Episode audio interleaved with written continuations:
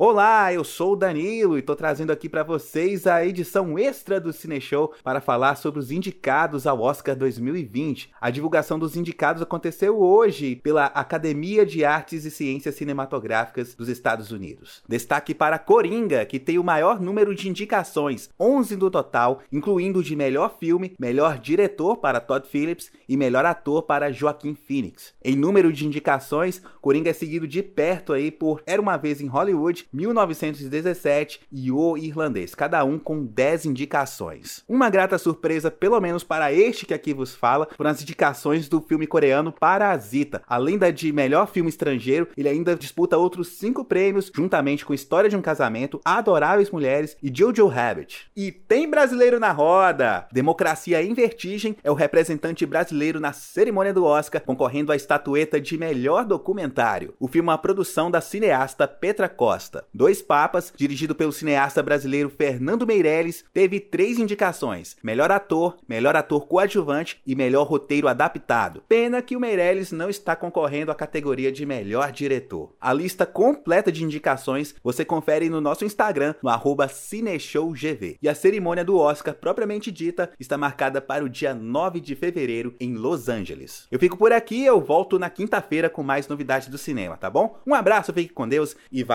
valeu!